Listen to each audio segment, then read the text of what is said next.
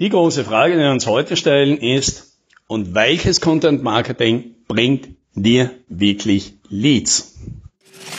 Hallo und herzlich willkommen bei 10 Minuten Umsatzsprung, dem Podcast für IT-Unternehmen, bei dem es um Wachstum, Vertrieb und Marketing geht. Mein Name ist Alex Rammelmeier und ich freue mich, dass Sie dabei sind.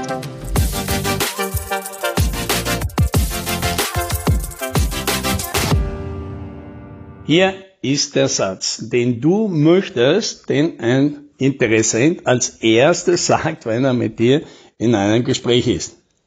Herr, so und so, Frau so und so, ich habe gehört, Sie sind darauf spezialisiert, Problem X zu lösen und das ist gerade unser Thema.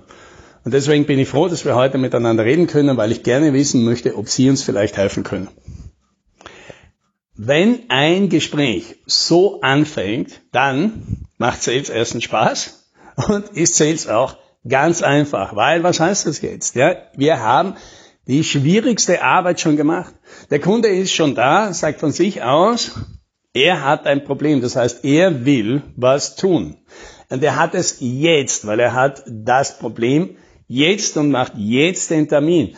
Und der Kunde hat schon verstanden, dass du das kannst. Und der erwartet sich schon, dass du das für ihn lösen kannst und er möchte jetzt nur noch überprüfen, ob das wirklich stimmt, ob die Lösung passt, ob er sich das leisten kann und so weiter. In Wirklichkeit geht es nur noch um Details zu klären. Der Kunde hat eigentlich schon gekauft.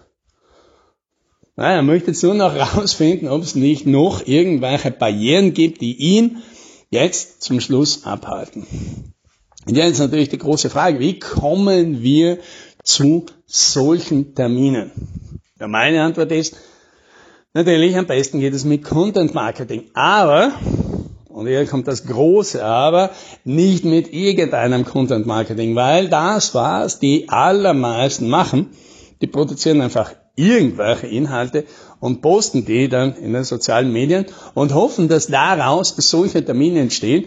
Und das ist natürlich ein Unsinn. Warum soll das so sein? Weil schauen wir uns an, was die meisten als Content produzieren. Ja, kann man einfach mal LinkedIn durchscrollen und was sind die meisten Beiträge? Die meisten Beiträge sind, wir haben wieder irgendeinen Award gewonnen, wir haben einen neuen Mitarbeiter, wir haben ein neues Kundenprojekt, wir haben einen neuen Produktrelease, wir waren wieder mal auf einer Messe, wir waren wieder mal on Tour, wir haben eine Elektroautoflotte gekauft, und so weiter. Ja? Alles solche Dinge. Und nichts davon, von diesen Dingen, das ist jetzt falsch oder schlecht, aber nichts davon wird irgendeinen Kunden auf die Idee bringen, dass du dich mit irgendwas gut auskennst, dass du ein Problem löst, das er oder sie vielleicht haben kann und deswegen mit dir jetzt reden sollte. Dafür brauchst du eine ganz andere Art von Content. Und wir nennen das Sales-Driven Content. Das heißt, es sind Inhalte, die nicht darauf ausgelegt sind, irgendwelche Likes und, und Reichweite und so weiter zu kriegen, sondern das ist Content, der spezifisch dafür produziert ist, dass er potenzielle Kunden, die den lesen oder konsumieren, einen Schritt näher zu dir bringt, bis sie irgendwann sagen, okay, ich will jetzt mal mit denen persönlich reden, weil ich will jetzt verstehen, wie das funktionieren könnte für uns. Und was ist jetzt dieser Sales-Driven Content? Die einfache Antwort ist, Sales-Driven Content sind Inhalte, die du auch regelmäßig in Beratungsgesprächen verwendest. Und wenn wir jetzt den Test machen für all den Content, den ich dir vorher aufgezählt habe, ja, irgendwie Meisterbesuche und Zertifikate und neue Mitarbeiter und so weiter, würdest du das regelmäßig in einem Verkaufsgespräch mit einem Kunden verwenden? Und die Antwort ist nein, weil es Kunden nicht interessiert. Und wenn du diesen Content dementsprechend regelmäßig publizierst, ja warum? Ja, warum um alles in der Welt soll ein Kunde auf die Idee kommen, mit dir zu reden? Was du dementsprechend willst, sind Content zu publizieren, den Kunden wissen wollen, weil du ihn eben regelmäßig verwendest. Und was sind das typische was? Was ist das typische was für ein Content? Wir haben hier vier Kategorien, die wir normalerweise verwenden. Kategorie Nummer eins, es geht um Probleme. Über Probleme schreiben die wenigsten gerne und genau deswegen sollten wir es tun, weil erstens hat man dann weniger Konkurrenz und zweitens ist das das, was die Kunden interessiert. Probleme, die man lösen kann mit einer Technologie, Probleme, die man hat, weil man es ungeschickt löst und Probleme, auf die man treffen kann, weil man das Ganze bei der Implementierung nicht im Griff hat. Das ist das, was Kunden interessiert. Die wollen ja wissen, geht das überhaupt? Was Probleme haben wir? Welche Probleme können wir lösen? Warum haben wir die Probleme, die wir haben überhaupt? Warum haben wir die nicht lösen können? Warum kannst du das? Und so weiter. Und womit müssen wir rechnen? Kategorie Nummer zwei, Preise. Und jetzt sind wir schon wieder, oh mein Gott, über Preise wollen wir nicht reden. Ja, genau. Deswegen redet keiner drüber und deswegen sind die Kunden absolut hungrig danach, dass ihnen endlich jemand erzählt, was denn solche Leistungen wie deine kosten. Und jetzt kommt das übliche Argument, ja, aber das kann man ja so pauschal nicht sagen und das stimmt, aber du musst es ja auch nicht pauschal sagen. Also nehmen wir als Beispiel her, du sagst, du produzierst mobile Apps dann kannst du zwar nicht sagen, ja, was kostet irgendeine mobile App, wenn du nichts genauer darüber weißt, aber weil du es schon oft genug gemacht hast, dann weißt du, welche Apps kriegt man für 10.000 Euro, welche kriegt man für 50.000 Euro, welche kriegt man für 100.000 Euro. Ja, welche Dinge machen Apps teuer und welche sind günstig? Was kann man weglassen oder was kann man in einer späteren Version machen, um billig einzusteigen? Und mit welchen Größenordnungen kann man denn wo schon mal starten. Das sind sehr wertvolle Inhalte, die gerne konsumiert werden. Nummer drei, das sind Vergleiche. Der Kunden, Kunden ist meistens klar, er hat Alternativen zu dir. Das können direkte Wettbewerber sein, das können andere Leistungen, ähnliche Leistungen sein und es gibt auch Alternativen, dass er selber macht oder als Alternative, dass er einfach gar nichts tut. Und der Kunde hätte gerne verstanden, was sind denn die Vor- und Nachteile von all diesen Varianten, ja, zwischen dir und dem Wettbewerb, zwischen dir und Alternativen und so weiter. Und zwar ehrlich und objektiv, ja, also diese üblichen Vergleiche, bei denen rauskommt, du vergleichst dein Produkt mit einem Alternativen und dein Produkt ist in allen Kategorien besser, das klappt kein Mensch.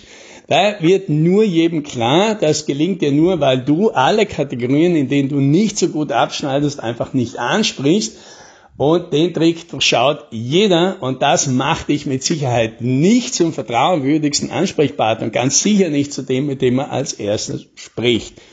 Ja? Aber umgekehrt, ja, klare Vergleiche zu ziehen und sagen, für die Leute, die das und das und das wollen, die das bevorzugen und denen das nicht so wichtig ist, ist unsere Lösung die beste. Und dann können die sich, die in diese Kategorie fallen, leicht identifizieren und sagen, okay, dann ist das wahrscheinlich die beste Lösung für mich. Und genau das willst du. Und die anderen, die anderen sollen ja am besten gar nicht mit dir reden, weil die kaufen ja sowieso nicht bei dir.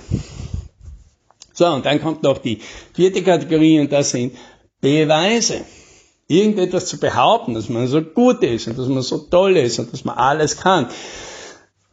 Das ist leicht ne, zu behaupten, ne, die Beweise zu bringen, warum das stimmt, warum sich das auszahlt, warum das eine Lösung ist, die unterm Strich einen positiven ROI bringt und warum man der beste Implementierungspartner ist und warum man das Risiko am besten im Griff hat und warum man Kunden denn eher zufriedenstellen kann, glücklich machen kann als andere.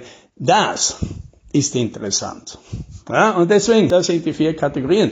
Und wenn du dich an diesen vier Kategorien orientierst, machst du automatisch Content, den du in Verkaufsgesprächen auch verwendet wirst, weil all diese Sachen, die ich jetzt aufgezählt habe, das sind Dinge, die besprichst du in Kundenberatungsgesprächen. Die ziehst du raus, die würdest du auspacken, dann würdest du das aufzeichnen, dann würdest du das vorrechnen, dann würdest du das mal demonstrieren und so weiter.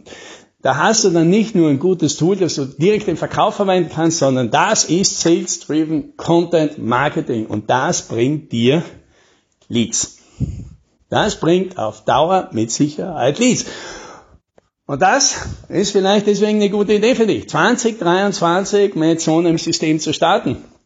Und wenn du jetzt noch ein bisschen mehr Details haben willst, eine klare Struktur, wie du da vorgehen kannst und wie wir das machen, dann habe ich noch einen Tipp für dich. Diesen Freitag, 13. Jänner, machen wir ein Webinar Sales Driven Content Marketing und da zeigen wir dir unser System. Deswegen, wenn dich das interessiert, am besten gleich anmelden www.umsatzsprung.com slash Webinare.